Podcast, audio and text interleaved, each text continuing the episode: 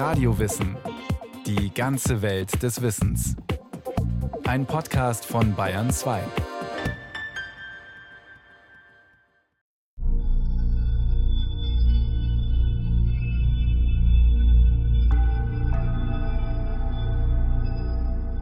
Ich sagte ihr, wie sie das Gift zu nehmen habe. Dann erinnerte ich sie noch an ihr Versprechen. Wollte sie mir doch ein Zeichen geben aus der anderen Welt, in die sie nun einging. Sehr verehrter Herr Dr. Thoma, wenn Sie diese Zeilen lesen, bin ich nicht mehr am Leben. Ich habe meinen Fehltritt freiwillig mit dem Opfer meines Lebens gesühnt, damit die Ehre meiner Kinder gewahrt bleibt. Bitte bewahren Sie der Frau, die gleich Ihnen Bauerntum studierte, liebte und beschrieb, ein gutes Andenken. Ihre unglückliche Lena Christ. Sie lag auf dem Rücken, in den Efeu des Grabes gebettet, mit weit offenen Augen. Die Arbeiterin, die sie gefunden hatte, stand nun neben mir, die Tote betrachtend. Mein Gott, so schön und noch so jung, sagte sie leise mit bewegter Stimme. 38 Jahre jung war die Schriftstellerin Lena Christ, als sie sich auf dem Münchner Waldfriedhof am 30. Juni 1920 das Leben nahm. Das Gift dafür bekam sie von Peter Benedix, ihrem Ehemann, von dem sie getrennt lebt. Zum Sterben sucht sie sich das Grab des Vaters ihrer letzten unglücklichen Liebe aus, der dramatische Schlussakt eines bitteren, aber auch schöpferischen Lebens eines Lebens, das tief in der bayerischen Kultur verwurzelt war, die Lena Christ in ihren Romanen so treffend zu beschreiben wusste. Die Literaturwissenschaftlerin Elisabeth Dworek. Ich halte die Lena Christ für eine der ganz großen bayerischen Schriftstellerinnen.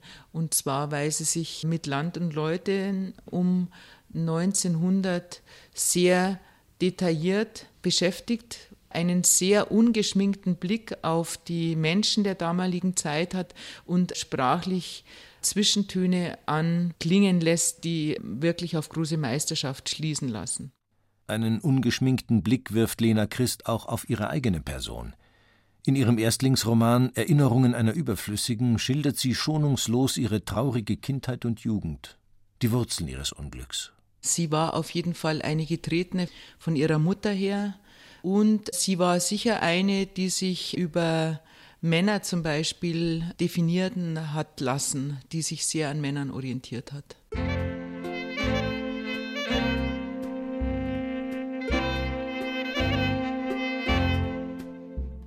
Da trat eine große Frau in die niedere Stube, in einem schwarz und weiß karierten Kleide über einem ungeheuren Cul de Paris.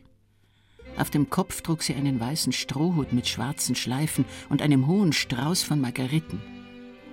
Sie stand da, sah mich kaum an, gab mir auch keine Hand und sagte nur: Bist auch da. So beschreibt Lena Christ die Mutter in ihrem autobiografischen Roman. Eine strenge, stattliche Frau ist diese Magdalena Pichler, die es von der einfachen Dienstmagd zur stolzen Wirtshausbesitzerin gebracht hat. Aber es gibt eine Schande in ihrem Leben die uneheliche Tochter Lena. Geliebt hat mich meine Mutter nie, denn sie hat mich weder je geküsst noch mir irgendeine Zärtlichkeit erwiesen. Jetzt aber, seit der Geburt ihres ersten ehelichen Kindes, behandelte sie mich mit offenbarem Hass. Jede, auch die geringste Verfehlung, wurde mit Prügeln und Hungerkuren bestraft. Und es gab Tage, wo ich vor Schmerzen mich kaum rühren konnte. Lena Christ wird nie erfahren, wer ihr wirklicher Vater ist. Zur Vaterschaft hat sich zwar der Schmiedgeselle Karl Christ bekannt, aber es gibt Hinweise, dass er das im Auftrag des wirklichen Vaters, eines Adeligen, getan hat. Dieses Geheimnis nimmt die Mutter mit ins Grab.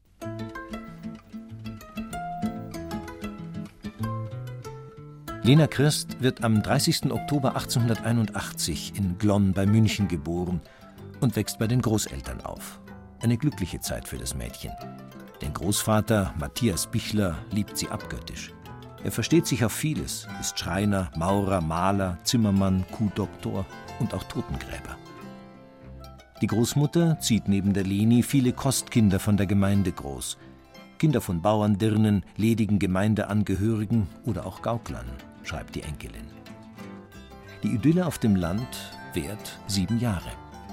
Während ich also sorglos dahin lebte, geliebt von den Großeltern, getadelt von Lehrer und Pfarrer, gefürchtet von jenen Kameraden, die mich einmal in meiner Wildheit verspürt hatten, gesucht von denen, die meine Streiche verstanden, kam eines Tages die Nachricht, dass die Mutter in München geheiratet hatte.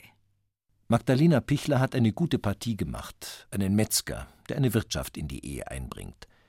Da gibt es viel zu tun, und so holt die Mutter ihre uneheliche Tochter zu sich in die Stadt. Für Lena beginnt ein Martyrium. Die Siebenjährige ist ein billiges Dienstmädchen.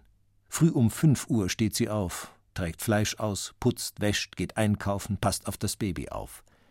Zur Schule kommt sie hungrig und übernächtigt. Über allem schwebt der Hass der Mutter, der in brutale Übergriffe ausartet.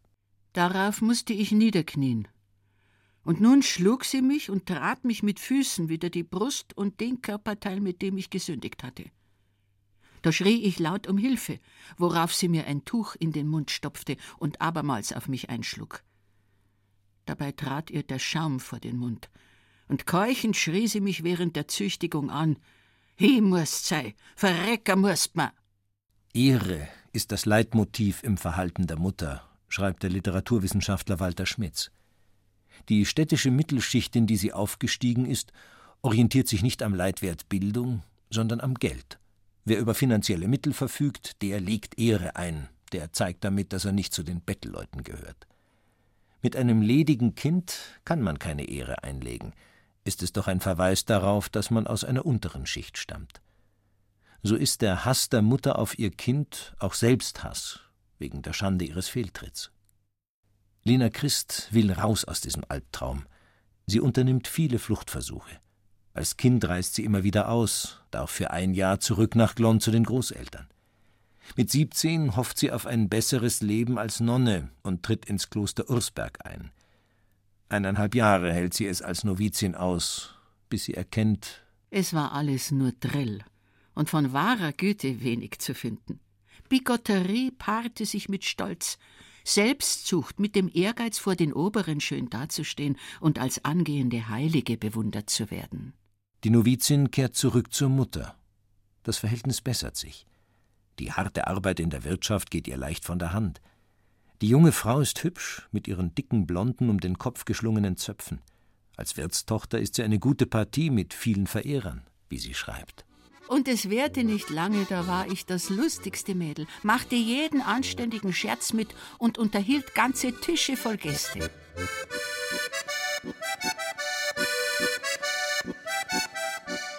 Bald ist es vorbei mit dem lustigen Mädel. Die Mutter quält sie erneut, und Lena unternimmt einen Selbstmordversuch. Sie wird gerettet und flüchtet, diesmal in eine Stelle als Bedienung in der Wirtschaft zur Floriansmühle. Hier ist sie bald anerkannt und sehr beliebt, aber die Mutter lässt sie nicht los. Die Tochter schafft es nicht, sich von ihr endgültig zu trennen. Es ist eine Hassliebe auf beiden Seiten. Auch die Mutter holt sie immer wieder zurück, wohl auch des Ansehens wegen, damit die Leute nicht reden. Als die Mutter in der Floriansmühle auftaucht und die Hilfe der Tochter einfordert, zögert diese nicht lange, kündigt die Stelle und kehrt wieder heim. War Lena Christ also das Opfer einer übermächtigen Mutter? Elisabeth Tworek. Sie war auf jeden Fall nicht das Opfer, zu dem sie immer stilisiert wird. Weil ein Opfer würde heißen, dass sie immer hilflos, immer wehrlos ist und überhaupt für sich keine Fluchtlinien entwickelt, wie sie aus ihrem Elend rauskommt. Das war die Lena Christ nicht. Aber die Fluchten führen auch in die falsche Richtung. Die nächste Flucht der Lena Christ ist die Ehe. Mit 20 heiratet sie den Buchhalter Anton Leix. Und auch das passt der Mutter nicht. Anstatt Segen gibt es einen Fluch. Und mein Wunsch will ich dir auch noch sagen. Du sollst keine glückliche Stund haben, solange du dem Menschen kehrst. Und jede gute Stunde sollst mit zehn bittere Birsen müssen. Und froh sollst sein, wenn du wieder heimkommst. Reikommst mir nimmer. Jetzt weißt das. Die Ehe mit Anton Leix wird ein Desaster. In acht Jahren gebiert Lena Christ sechs Kinder. Drei sterben, zwei Töchter und ein Sohn überleben. Mein Gatte hatte sich in der letzten Zeit immer mehr dem Trunk ergeben und kam oft nächtelang nicht nach Hause, um dann bei dem geringsten Anlass zu wüten und mich zu misshandeln.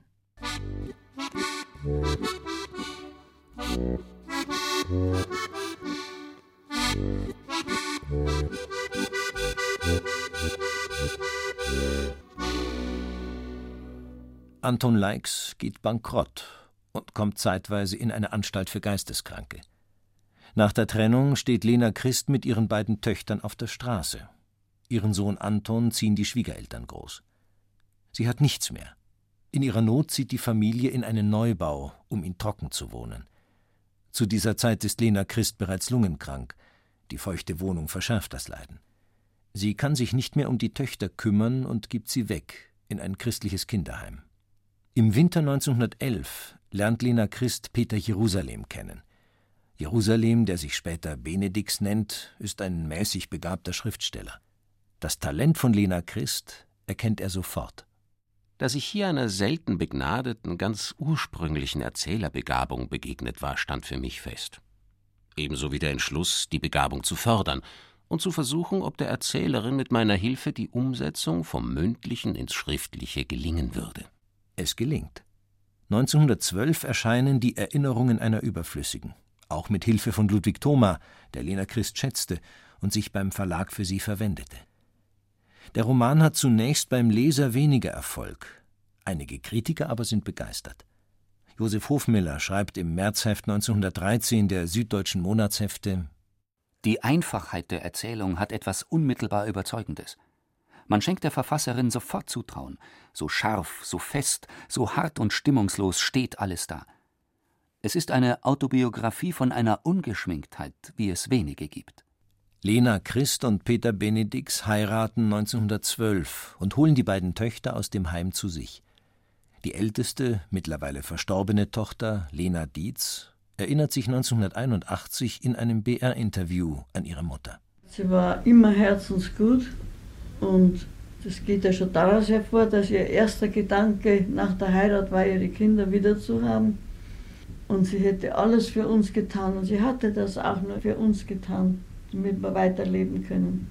Und sie war ein übersensibler, nervöser Mensch und eben immer krank. In Lena Christ hat Benedix eine Lebensaufgabe gefunden und auch eine Einnahmequelle, da er lebenslang an ihren Einnahmen und Tantiemen beteiligt war.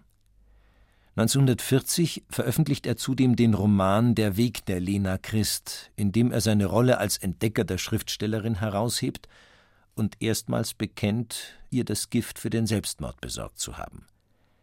Benedix charakterisiert darin seine Frau so. Je näher ich sie kennenlernte, umso klarer wurde es mir, dass diese Frau noch ein vollkommenes Kind war. Ich habe mich oft gefragt, wie jemand, der so wirklichkeitsnahe Gestalten auf die Beine gestellt hat, wie die Lena Christ das vermochte, in entscheidenden Dingen des Lebens so wirklichkeitsfremd sein konnte.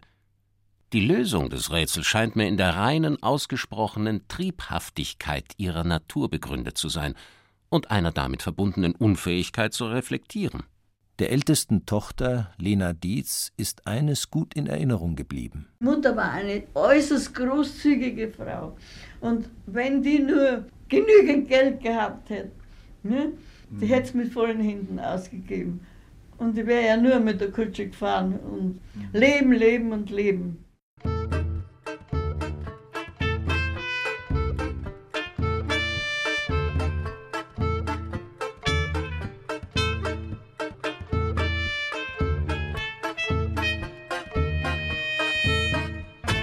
Sie wollte raus aus ihren beengten Verhältnissen, und das hat Lena Christ auch in ihren Romanen thematisiert. Ihre Liebe galt den Außenseitern, den Überflüssigen, die auf der Suche nach einer Heimat waren, so wie das Findelkind Matthias Bichler, das dem Messner von Sonnenreuth auf die Türschwelle gelegt wurde. Matthias Bichler heißt das zweite Meisterwerk der Lena Christ. Geschrieben in einer Sprache würzig wie Wiesenblumen, frisch wie ein Wiesenbach, immer hart an der Mundart. Kein verbrauchtes Wort, keine verwaschene Wendung, alles lebendig, alles gesprochene Sprache.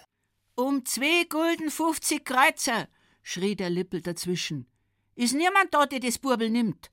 Kann Vieh hüten, Skinsmensch machen, d'Fleugen ertöten. Wieder lachte die Menge, während ich meine Seligkeit hätt hingeben mögen, um ein Mausloch mich drein zu verkriechen. Hätt mich willig vom Teufel holen lassen, wenn er mich nur in dem Augenblick hätt wegführen wollen. alles gewachsen, alles selber empfunden, alles selber erfunden, von unglaublicher Echtheit. Von den Erinnerungen zum Bichler ist ein weiter Fortschritt. Die Erinnerungen sind noch herb und bitter. Der Bichler ist voll Gemüt und Humor.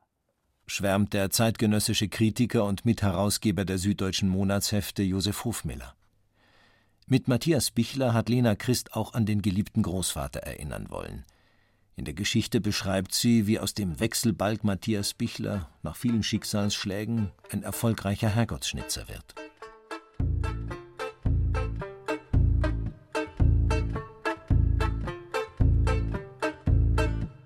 Während des Ersten Weltkriegs entwickelt Lena Christ den Stoff für eine starke Frauenfigur. Den größten Teil der Rumpelhanni schreibt sie in Lindach bei Glonn, wie immer im Bett sitzend, mit Bleistift. Diese Rumpelhanni ist auch eine, die etwas Besseres sein will, die nur ein Ziel kennt. Die Magd will Bäuerin werden, um jeden Preis. Dem jungen Bauern, der in den Krieg ziehen muss, lügt sie vor, dass sie von ihm ein Kind bekommt. Der verspricht ihr daraufhin, dass sie Bäuerin wird.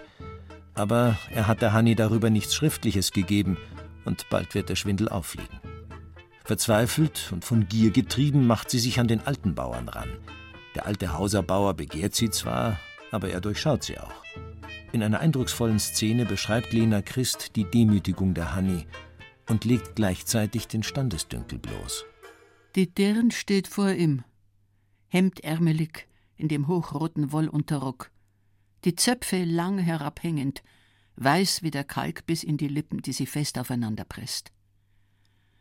Ihre Augen sehen ihn an, mit einem seltsamen Gemisch von Wut, Hass, Verzweiflung und trotzigem Stolz. Sie sagt kein Wort mehr. Über den Hauser aber kommt jetzt der ganze Bauernstolz. Seine Verachtung für das Mensch steigt mit jedem Augenblick. Und schließlich gibt er diesem Gefühl Ausdruck, indem er noch einmal vor die Dirn hintritt sie von oben bis unten betrachtet wie der Schinder eine nichtsnutzige Kuh, vor ihr ausspuckt und mit den Worten Pfui Teufel vor dir aufriegelt und geht. In der Rumpelhanni entzaubert Lena Christ das Bauerntum. Im System der Besitzenden und Besitzlosen haben die niederen Leut kein Recht auf Glück. Das Gesinde ist abhängig von den Bauern, die vor allem an der Vermehrung ihres Besitzes und Profits interessiert sind so ist der Wunschort der Freiheit für die Unterprivilegierten und Ausgestoßenen die Stadt, auch für die Rumpelhanni. Jetzt probiere es einmal Zminga, sagt sie. Und ist Zminga nix, nachher gehe ich auf Berlin. Und wenn's da auch nix ist, nachher reise ich ganz fort, ins Amerika. Ihre Helden haben die Robustheit, die ihr selbst versagt war, schreibt Josef Hofmiller. Lena Christ ist lungen- und auch herzkrank. Hinzu kommen Geldsorgen, die durch den Krieg noch verstärkt werden. Ihr Gemüt verdüstert sich zusehends. In einem Brief an Peter Benedix schreibt sie Ende 1919 Ich bin so elend beisammen, so zermürbt, dass ich halt nicht mehr kann. Denn dass ihr mir bald beide verloren seid, du und der Bub, dass auch das Glück sich allmählich von mir wenden wird, das weiß ich bestimmt. Ich falle eben doch dem Schicksal anheim, welches mir meine Mutter gewünscht hat. Ich will heute zum Arzt gehen und danach vielleicht zu einem Psychiater, damit ich weiß, was mit mir los ist und wie man mir helfen kann. Zu diesem Zeitpunkt hat sich Lena Christ bereits von Benedix getrennt. Der Bub, von dem sie im Brief schreibt, ist ihre große Liebe, der Sänger Ludovico Fabri. Sie hat ihn bei einer Lesung im Lazarett kennengelernt und ist dem viel jüngeren Mann verfallen. Peter Benedix notiert verbittert hatte sie doch oben angelangt, die sichernde und führende Hand losgelassen und sich einem anderen in die Arme geworfen, der von dem Besten in ihr nichts wusste, noch von den dunklen Mächten, die sie bedrohten, dem sie nichts weiter war als eine von vielen, die auf seinem Weg mitnahm zur Kurzweil in müßigen Stunden, wie es dem leichten Sinn dieses fahrenden Sängers entsprach. Leider gibt es von Lena Christ nur wenige Zeugnisse über ihre unglückliche Liebe. Der Sänger verlässt sie. Lena Christ ist mehr denn je in wirtschaftlicher Not, und so verkauft sie gefälschte Bilder. Die Sache fliegt auf, ihr droht Gefängnis. In dieser Situation plant sie ihren Selbstmord und bittet Peter Benedix, mit dem sie immer noch verheiratet ist, ihr dabei zu helfen. Er besorgt ihr das Gift. Warum er das tat und warum er sie nicht vom Selbstmord abgehalten hat, darüber gibt es unterschiedliche Auffassungen. Die älteste Tochter. Erstens mal wollte er seinen Namen nicht in den Schmutz gezogen wissen. Und als zweites wusste er genauso wie ich, dass meine Mutter nicht mehr lang zu leben hatte. Und wenn sie nun, also sagen wir, in Haft gekommen wäre, dann wäre sie wahrscheinlich da gestorben. Sie hat Lunge, Blut gespuckt. Peter Benedix hinterlässt einen zwiespältigen Eindruck. Er war der Förderer der Schriftstellerin, aber er hat auch stark von ihr profitiert. Im Roman über Lena Christ entsteht der Eindruck, dass sich da einer doch sehr beweihräuchert, seine Rolle des Entdeckers zu sehr herausstreicht. Über das Eheleben der beiden erfährt man wenig. Das Thema Sexualität ist fast komplett ausgespart. Benedix stellt sich als großen Beschützer dar und Lena Christ als naives Kind, das seiner Führung bedarf. Die Schriftstellerin Asta Scheib fällt ein vernichtendes Urteil. In ihrem Roman In den Gärten des Herzens über Lena Christ geht sie sogar so weit zu behaupten, dass Benedix die Schriftstellerin zum Selbstmord überredet hat. Elisabeth Dworik die Aussage, dass der Benedix sie zum Selbstmord überredet, ist natürlich ganz, ganz schwer nachzuprüfen. Was ich durchaus glauben kann, aber Glauben ist ja auch nichts wissen, ist, dass die Lena Christ sehr an Lebenskraft verloren hatte und dass er das wusste, dass sie letztendlich verzweifelt war. Er wollte ihr vielleicht helfen und wollte sich gleichzeitig der Verantwortung für die Lena Christ entledigen.